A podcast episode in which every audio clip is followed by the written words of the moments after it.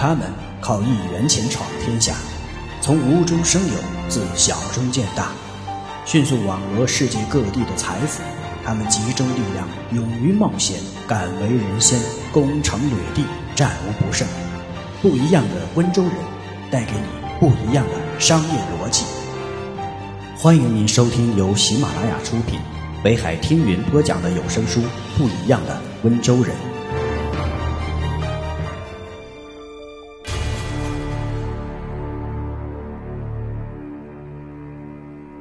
穷人害怕风险，温州人。天生爱冒险，温州人不仅出老板，还是一个出经验、产模式的地方。这源于温州人天性爱冒险，从来就有敢为天下先的超凡勇气和决心。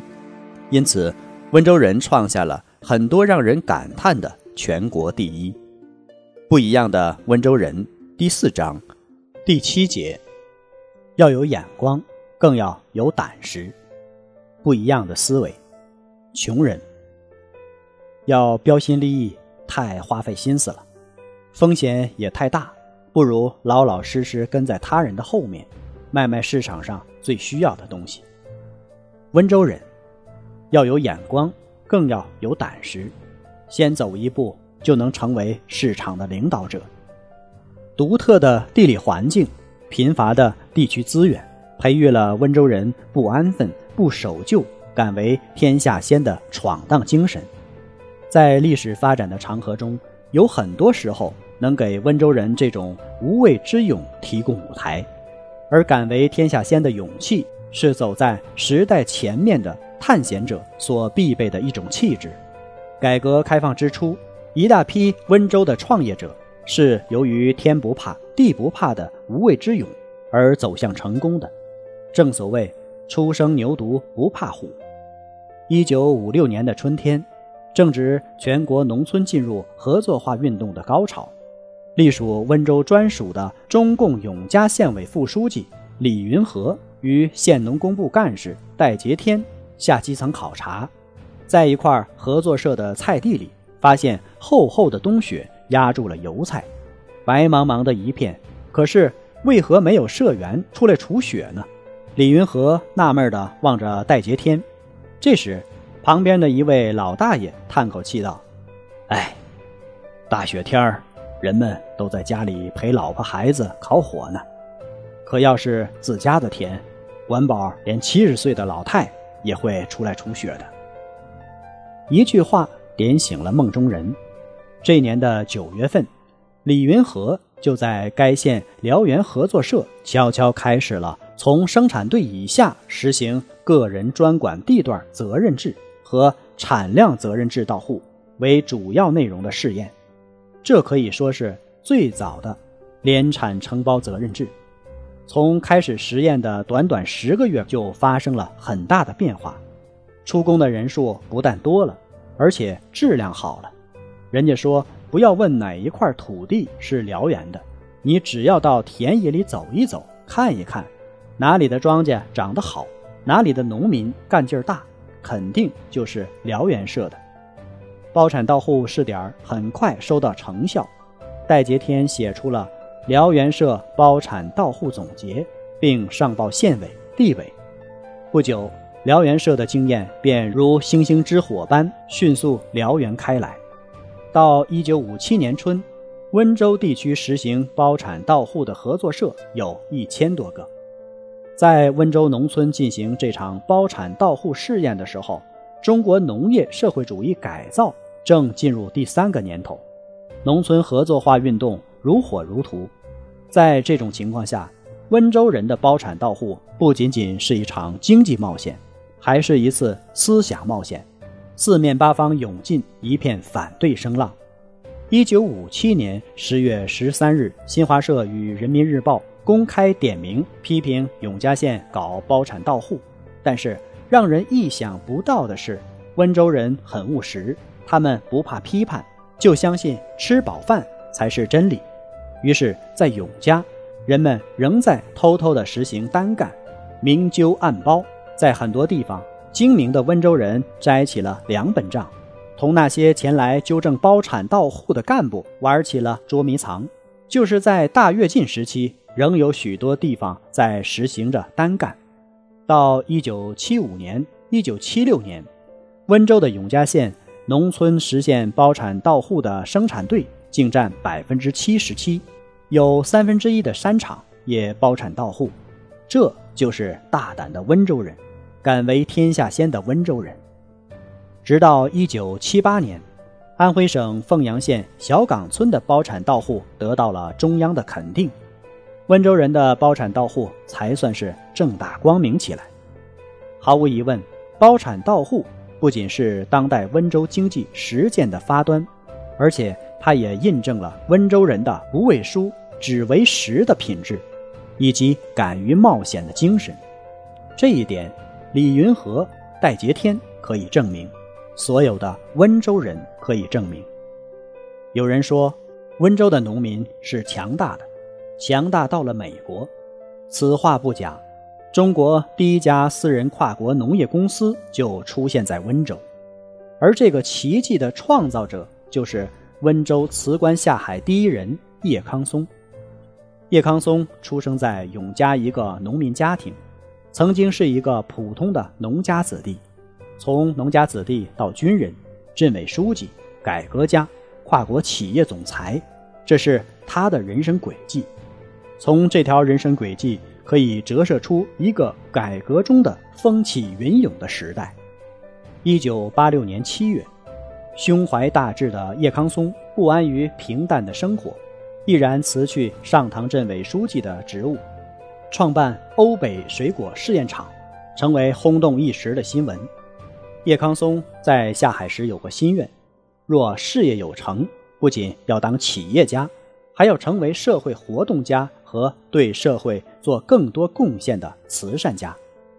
他辞官后，先做了两件事：一是在欧北承包三百亩山场，创办欧北水果厂；二是在市区创办康松农业开发公司，搞农产品的收购、加工和销售。任何一个人的创业之路都充满了坎坷和挫折。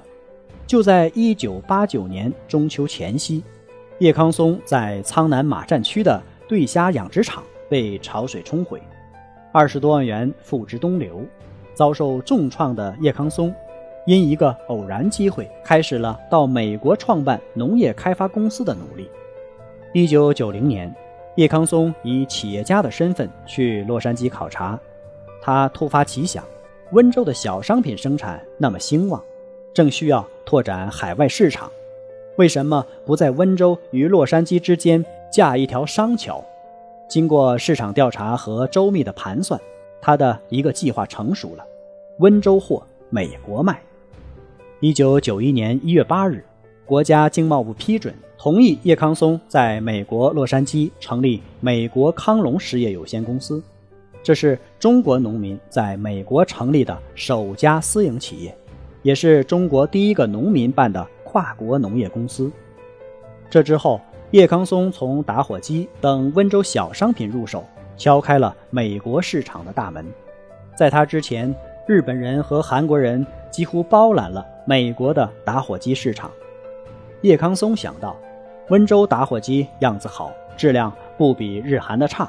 价格却要低很多，为什么就不能占有相应的市场份额？于是他想方设法组织了首批上百万只打火机进入美国，立即产生了轰动效应。叶康松一跃成为美国最大的打火机进口商，每年进口五百万只。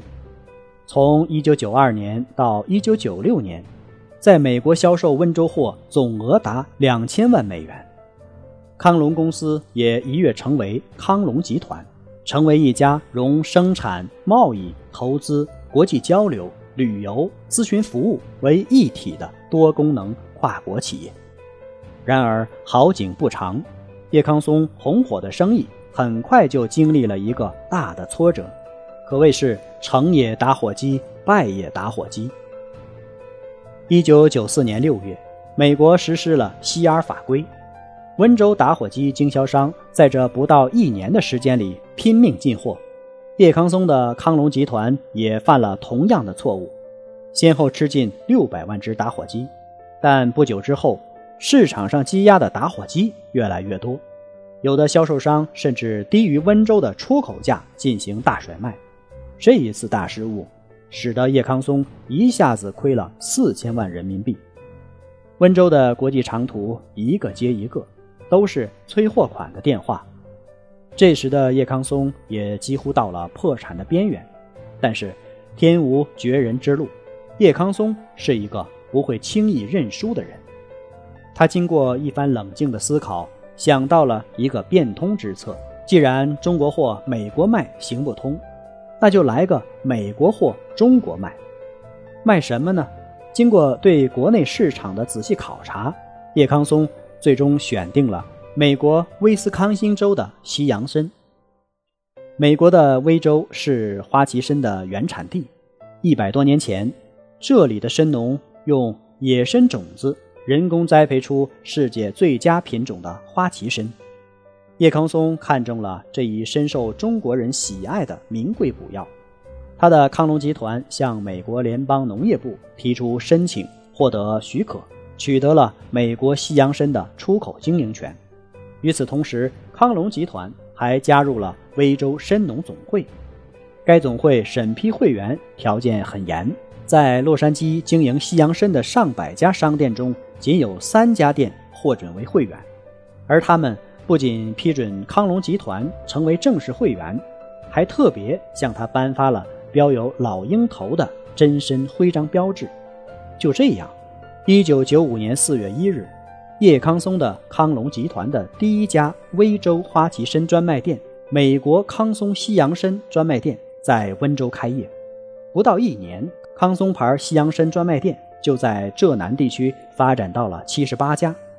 至一九九七年，康龙集团已成为内地最大的花旗参进口商。其连锁专卖店达到了一百零五家，大有星火燎原、燃遍中国之势。在引进威州花旗参的同时，康龙集团还引进了美国名牌化妆精康雷尔系列，以温州为根据地，以杭州为销售中心，推向全国各大城市，同样也取得了成功。别人做什么，你也做什么，算不得什么。同样的东西。你做的与众不同，这才叫有创意。同样的商品，你从不同的角度去销售，并能获得成功，这才叫有市场眼光，有经商胆识。感谢您的收听，我们下一节再见。